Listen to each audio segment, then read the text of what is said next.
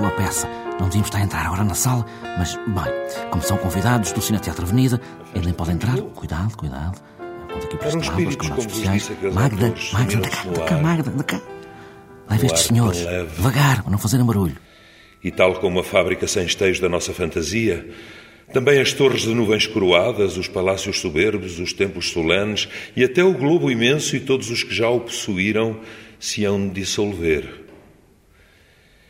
E como aquele cortejo imaterial se dissolveu, nem uma leve névoa por rastro hão de deixar. Somos feitos da matéria com que se tecem os sonhos, e é um sono que curou a nossa breve vida. Em cima do palco há um cravo que, tocado ao vivo, vai ligando as partes da peça. Esta peça tem por título Tempestade. Foi escrita por Shakespeare, a última de todas, e há muitos dos estudiosos de Shakespeare que afirmam que se trata da obra-prima.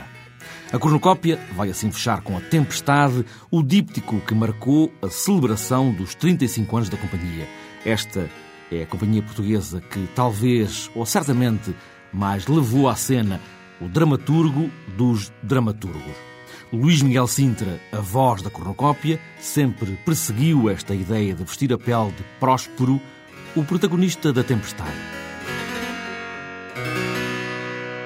Cada vez que tenho feito um, um texto de Shakespeare, tenho a sensação de que Nele está contido tudo aquilo que, que é importante dizer na vida e no teatro, que fala de todos os assuntos e que, além disso, é um teatro muito vivo e extremamente humano na, na maneira que, em que cria as, as, próprias personagens e em que os diálogos lhes dão vida.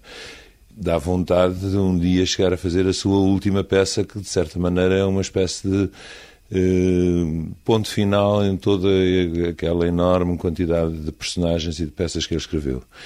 E, além disso, é uma peça que tem como protagonista um personagem, que é o personagem do Próspero, que é, um, em princípio, que é um duque, mas que é um duque banido do seu ducado e que, de certa maneira, abdicou do poder para se dedicar às artes e, nomeadamente, à magia. E a peça é, de facto, uma invenção de uma quantidade de situações feita por este mágico ou por este artista para ajustar contas com a própria realidade de que saiu, com a própria vida de que saiu. Portanto, foi banido e consegue, com as suas magias, trazer à ilha onde vive deportado as personagens com quem quer ter um ajuste de contas. Foi este o pacto. O rei de Nápoles, sendo meu inimigo inveterado, atende ao rogo do meu irmão. Em troca da menagem e de não sei quantos mais tributos, havia sem demora de expulsar-me do ducado. A mim e aos meus, e otorgar a António a bela Milão com todas as suas honrarias. Depois disso, a meio de uma noite que os fados a tanto destinaram, reunindo um bando desleal, fez abrir as portas da cidade e foi na maior escuridão que os esbirros para o efeito contratados me expulsaram. A mim e a ti que choravas. Oh, por piedade. Não me lembro de como então chorei, mas vou chorar de novo, que o que contas a tanto me obriga aos olhos. A peça consiste numa espécie de representação do próprio ato de fazer teatro ou de inventar uma fantasia e de um ajuste de contas moral com a sociedade em que, em que em que se viveu ou em que se vive. E isso, é, de certa maneira, sobrepõe-se àquilo que é o ofício de fazer teatro, ou tal como eu entendo. Quer dizer, para quem pensa ainda em fazer teatro como uma forma de pensar na vida, uma forma de ajustar contas com a própria realidade, encontra na peça de Shakespeare uma espécie de imagem de si próprio. O facto de eu poder fazer, numa estrutura como a nossa, o papel de próspero e ao mesmo tempo ensinar a peça, de a própria o Teatro da Cornucópia ser considerado como uma espécie de ilha eh, dentro de, do panorama de, dos espetáculos em Portugal, tudo isso permite uma certa sobreposição da nossa própria vida como companhia de teatro com a, o fazer da própria peça. Portanto, no fundo tem sido isto que sempre, sempre que me atraiu este conjunto de ideias. E achei que, finalmente, no momento em que a gente, de certa maneira, faz um, um certo balanço em que marcamos 35 anos de atividade, seria a peça ideal para o fazer. A história acontece numa ilha, talvez uma estranha ilha, talvez no Mediterrâneo, um antigo duque vive exilado, expulso do ducado, com a filha Miranda, de 15 anos. Há muitos que olham para esta peça que fecha a obra de Shakespeare como um conto infantil. A primeira camada é, de facto, uma história de crianças, um conto, mas o que é certo é que, se olharmos mais de perto, há muitas camadas mais profundas na epiderme deste conto. Senhor, estou confundido. Perdoai o meu abatimento. Tenho esta velha cabeça perturbada, mas não vos apoquente a minha enfermidade. Se assim vos aprouver, recolhei à minha gruta e aí repousareis. Eu vou andar um pouco para acalmar a minha mente inquieta. O Shakespeare serviu-se de todo o material possível e imaginário, de crónicas, coisas populares, textos de outros autores, outras peças. Tudo era material que ele era capaz de, de utilizar para fazer peças de teatro. Neste caso, estranhamente, é onde se descobrem menos fontes para aquilo que ele escreveu. É talvez uma das, mais, das peças mais inventadas por ele. E, e, como diz o Oden, ele conseguiu fazer um mito, ou seja, uma história portadora de uma, de, de uma carga simbólica que tem a ver com a história da civilização ocidental, que é raro na obra dele e que é raro conseguir, não é? A aparência da peça é de um conto popular ou de um conto infantil, mas uh, está minada de interpretações possíveis e de um conteúdo muito mais profundo do que a sua aparência. A Tempestade, de Shakespeare, estreia a 12 de março, mas fica já o recado dado, na cornucópia, ao Bairro Alto, em Lisboa. Agora já podemos sair aqui da sala. Magda, sim, Magda, podes mandar entrar as crianças. Vêm aí os claribombos. Sim, sim, claribombos. Claro, é uma palavra inventada e não podemos inventar palavras. Claro que podemos. Podemos inventar o que nos der na gana. Senhoras e senhores, meninas e meninos, doutoras e doutores, manjericos e espanadores, mais uma viagem sensacional! Mais uma viagem no expresso do mistério das invenções! Claribombos é uma peça para crianças, a partir de textos de António Torrado e Maria Alberto Meneres, cozidos por Carlos Curto, que encena, e mais três atores que se divertem que nem uns doidos. São dois livros, dois livros já com, com alguns anos, uh, que se chamam Hoje há Palhaços, e o segundo é Hoje também há Palhaços. E são vários textos que foram inicialmente concebidos para a televisão. Nós agarramos nisso e resolvemos fazer este espetáculo que somos quatro pessoas que se divertiam a fazer um texto em que a lógica é apenas a diversão. Ou seja, o teatro infantil está todo normalizado. É normalizado no sentido em que só se fazem espetáculos de norte a sul do país. É? Os espetáculos são o que vem no programa, nos programas escolares. É? Portanto, há uma, certa normalização dos espetáculos, independentemente da qualidade. E nós resolvemos fazer em detrimento se calhar em detrimento dessa, dessa possível venda ou adesão dos professores, não é? E isso também nos pode levar a outras, outras considerações, se é realmente o teatro que interessa ou se é o, aquele específico teatro porque faz parte do programa. Ou seja, o teatro enquanto auxiliar é, de um programa escolar, ou se é o teatro pelo teatro. Acho que isso é um debate que um dia, um dia poderia haver mais sério, não é? Não é agora assim, uma conversa rápida. Mas de facto nós optamos por esse, por esse prazer o prazer de fazer teatro, o prazer de brincar, o prazer eh, infantil, se quisermos, de brincar, não é? Adultos com essa disposição para a brincadeira, como têm, como têm os miúdos. 4, 3, 2, 1.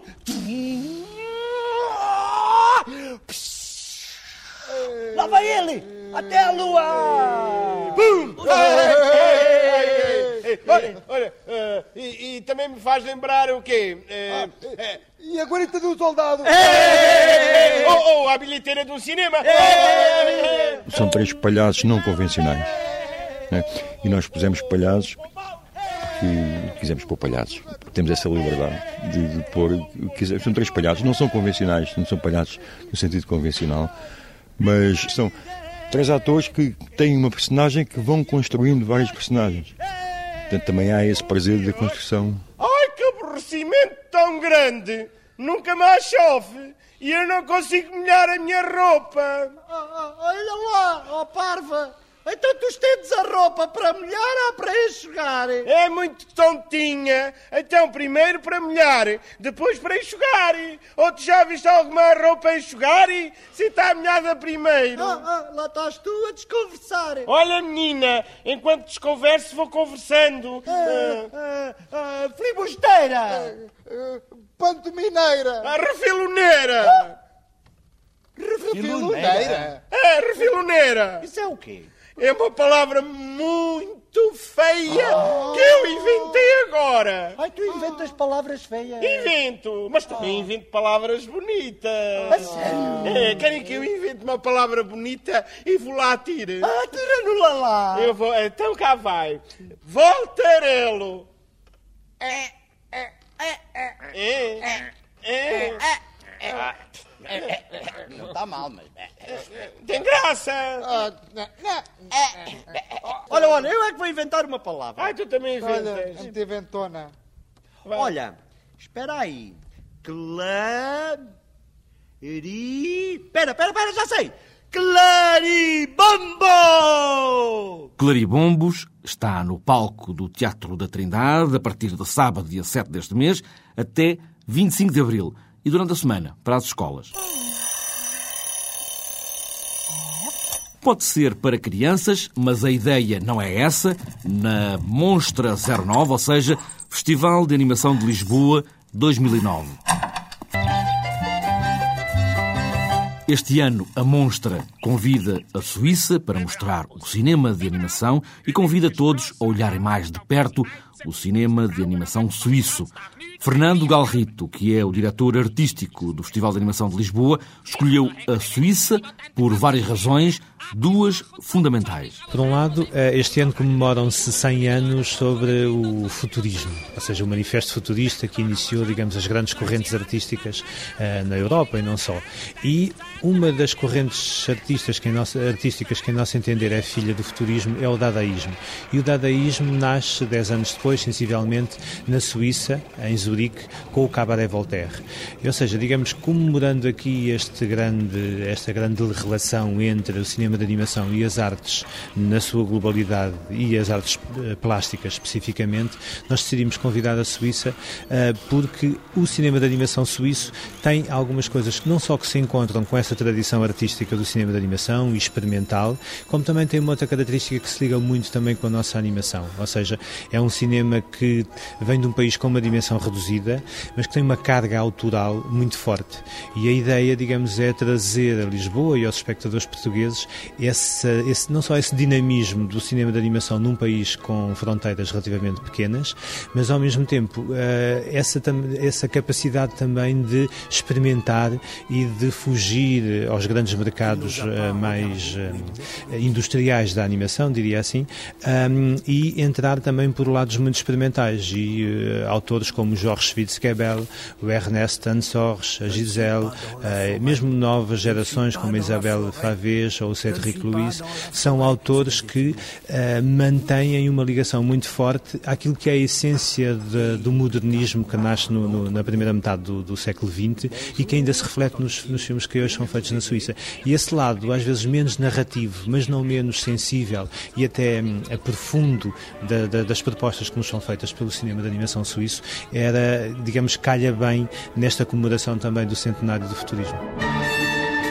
O diretor artístico da Monstra 09, Festival de Cinema de Animação de Lisboa, vai já dizer que este festival vai ter toda esta mostra de cinema suíço, mas como é evidente, há muito mais. Claro, portanto, depois, digamos, de, desta questão do país que nós convidamos de, da Suíça e desta coluna vertebral, que digamos que é o futurismo, vamos ter também, penso eu, dois aspectos que fazem parte um pouco da, da, da nossa história já, mas que são, não deixam de ser importantes. Por um lado, o lado competitivo, com filmes em competição curtas de estudantes, onde nós encontramos hoje em dia, de escolas um pouco de todo o mundo, obras com uma grande qualidade e consolidadas do ponto de vista do pensamento daquilo que é a arte do cinema de animação.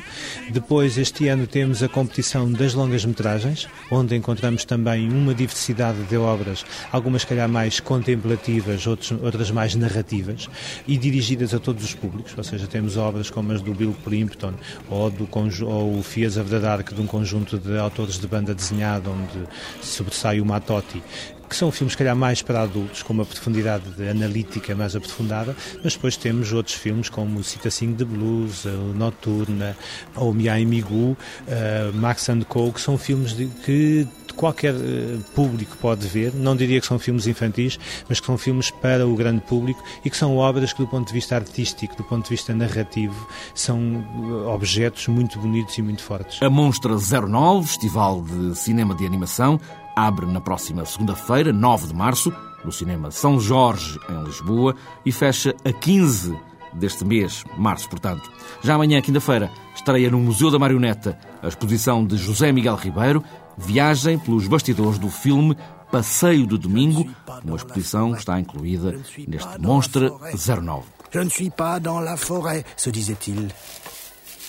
Há uma cor púrpura que marca a cor dos patriarcas de Lisboa. Estão agora todos em livro, num livro desde o primeiro até ao penúltimo, porque o último, o atual, Dom José Policarpo, quer figurar num hipotético segundo livro dos patriarcas de Lisboa, mas não deixou de escrever o prefácio, um livro distante aqui folheado por Manuel Vilas Boas. São 15 os patriarcas de Lisboa, se não quisermos contar, Dom José Policarpo, que intencionalmente quis ficar fora da história deste volume. Não, não me recuso nada, quer dizer, não quis entrar neste volume, porque estou vivo. Não? É uma pleiade de historiadores, entre eles Filipe Pimentel, Matos Ferreira, Rui Ramos e Dom Manuel Clemente, com três coordenadores, Sandra Costa Saldanha, Boto de Oliveira e Carlos Azevedo, bispo auxiliar do patriarcado criado no século XVIII como Benesse de Roma. Tipicamente, o nascimento no tempo de João V é um sinal dessa época onde se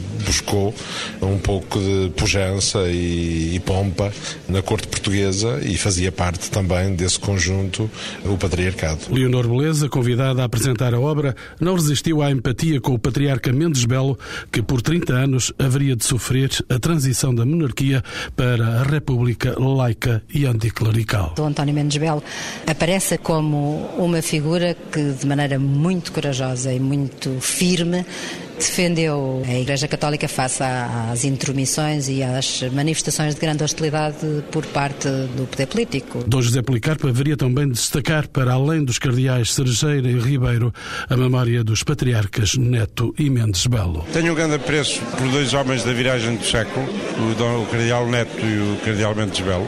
O Cardeal Neto, enfim, é, é um homem que marca a viragem. O Cardeal Mendes Belo é o homem da ruptura com a República, não? É? Dom José Policarpo, aceitando a obra publicada, sugeriu que os historiadores não deixem esquecer nomes dos arcebispos que se notabilizaram ainda antes que de Roma tivesse chegado no século XVIII o privilégio dos prelados de Lisboa entrarem no panteão dos patriarcas. Às vezes, há instrumentos musicais que vivem sempre tão perto um do outro que podiam, como que por artes mágicas, fundirem-se. Dois corpos unidos em música – Carlos Paredes sonhou um dia com estes dois corpos unidos no arpejo das cordas, na ressonância dos dedos roçando notas de música. Uma guitarra e um violão juntos, tão unidos que seriam apenas um só. E deste sonho de Carlos Paredes, chamou-lhe um dia o Guitolão.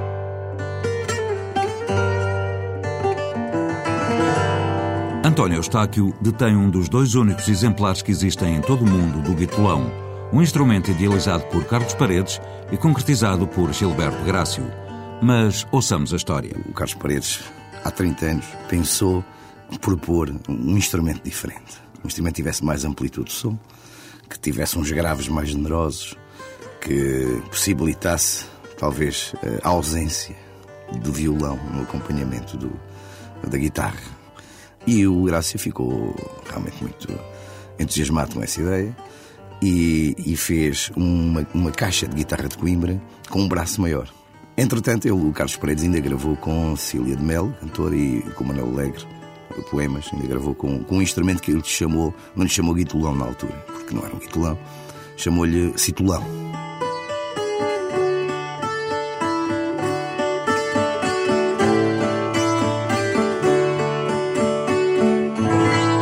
Mas entre o citulão e o guitulão passaram 20 anos, no fim dos quais António Eustáquio teve o primeiro contacto com esta guitarra barítono. Certo dia, estava em casa de, de Paredes e Luísa Amar e a Luísa foi-me buscar então esse citulão lá, digamos assim.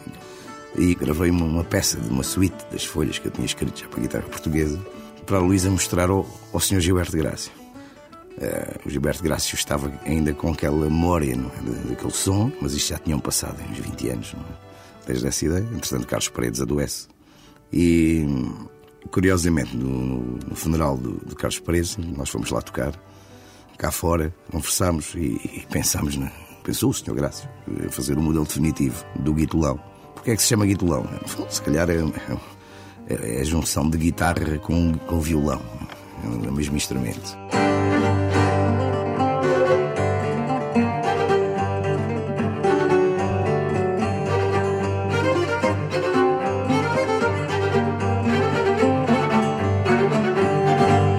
Características do guitolão marcam de facto quem o toca. Acho que este instrumento, apesar de estar ligado à guitarra portuguesa, tem personalidade própria. E isso é muito interessante, quem tiver a oportunidade de ouvir. Encontrar ali guitarra portuguesa, mas também encontra muita raiz uh, portuguesa de, da música árabe, da música alentejana, da música raiana, que, que me é cara, quer dizer, que é uma música que, de raiz, que eu acho que quando nós, músicos, estivermos desligados de nossas raízes, então andamos perdidos.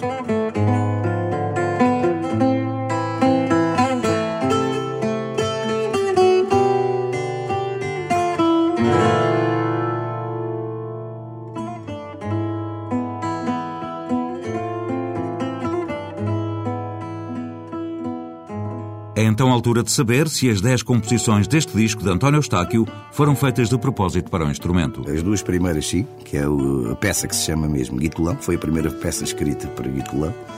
A segunda, Paisagens de Silêncio, tem a ver com, lá está, com aquilo que eu estava a falar, com as paisagens daquela zona alentejana, com o silêncio, não é? A suíte, não é? a suíte das folhas, foi baseada num poema de Rui Belo, que diz, naquela tarde quebrada contra o meu ouvido atento, eu soube que a missão das folhas é definir o vento. Quer dizer, para mim representa o movimento de guitarra portuguesa e guitolão também tem.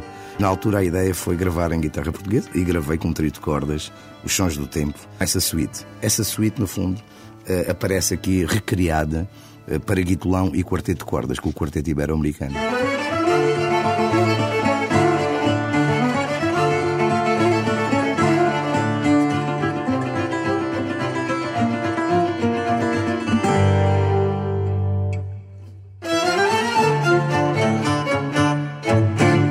Noite Improvisa-se é o regresso dos Artistas Unidos ao Teatro Nacional Dona Maria II. Esta noite Improvisa-se é uma peça de teatro já na fase final da vida de Luigi Pirandello, encenado por Jorge Silva Melo.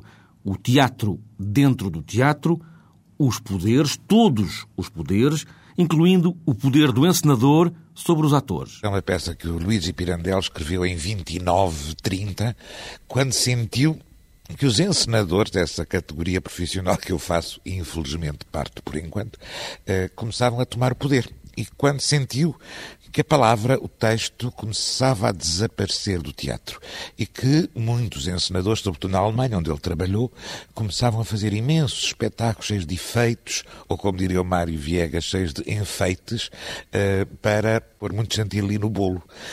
E ele faz aqui uma brincadeira muito séria, para muitos é um testamento mesmo do Pirandello, que tinha a minha idade quando, quando escreveu a peça, e 60 anos, e ele faz aqui uma espécie de meditação sobre o que é isto da palavra, para que serve, o que são os vários poderes na vida, o poder da mãe, o poder do pai sobre as filhas, o poder do marido sobre a mulher, o poder do encenador sobre os atores, o poder dos atores sobre o encenador, sobre estes vários poderes.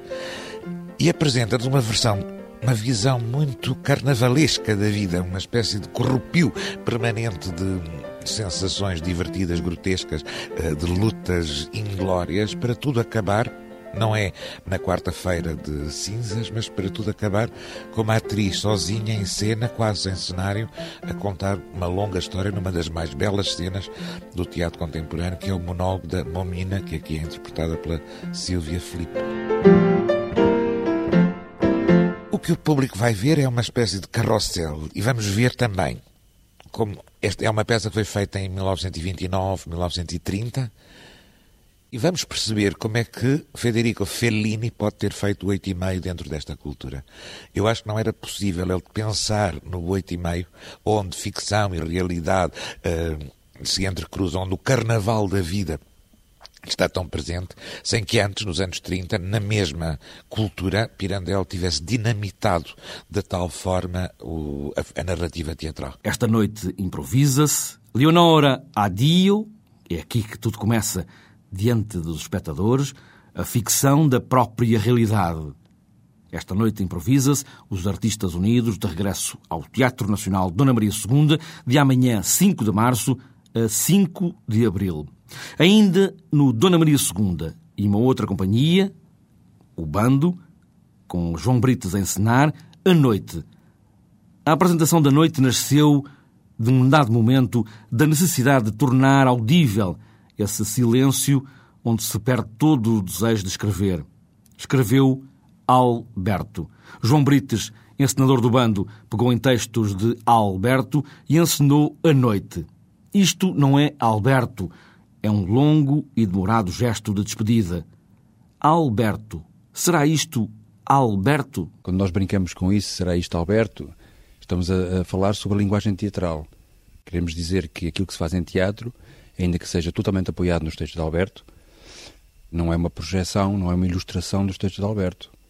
É uma interpretação e uma opção, um ponto de vista, eh, numa colagem de textos do Alberto. Nesse aspecto, é assumir que é uma obra per si, eh, uma obra teatral, a partir dos textos do Alberto. E tem alguma narrativa? Eh, houve, houve essa preocupação? Ou aqui é a ideia plástica dos textos também transformados em atores, em linguagem de ator? Pois é, uma pergunta muito pertinente, porque existe realmente uh, aqui uma dramaturgia que sustenta os propósitos do princípio ao fim daquilo que está a ser dito. Portanto, existe, digamos, uma história subliminar a tudo aquilo que acontece, que tem a ver realmente com uma última noite de um personagem que tem uma visita de um, um duplo seu, ou de uma sombra sua, ou de um outro eu, ou, ou de uma mulher que o vem visitar. Isto é para não abrir muito ainda a lógica, a lógica dramatúrgica subliminar, não é? Mas realmente há uma narrativa, não é meramente uma, não é, digamos, um espetáculo poético ou teatral. É um espetáculo teatral que tem personagens que se defendem através de textos que muitas vezes não são textos de cotidiano, não são textos de conversa uh, uh, vulgar.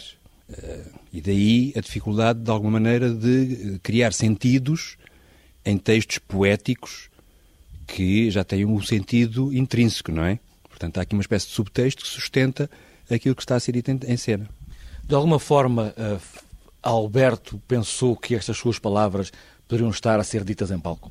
Eu acho que sim, porque uh, eu, eu, nós baseámos não só na apresentação da noite, mas no, no lunário. E em várias, uh, posso dizer, histórias, se calhar, porque vários diálogos que o próprio Alberto também escreveu que têm momentos que são realmente momentos sustentados por poesia mesmo, mas existem vários momentos, como se fosse uma espécie de, de uma história, uma retrospectiva de, de várias histórias que o levaram a este momento final. A noite a partir de Alberto, pelo bando, encenado por João Brites, na sala estúdio do Dona Maria II. E já se faz noite, temos que ir embora. Magda, Magda, sim, fecha tudo. Sim, vamos embora. Vamos fechar o Cine Teatro Avenida. Adeus.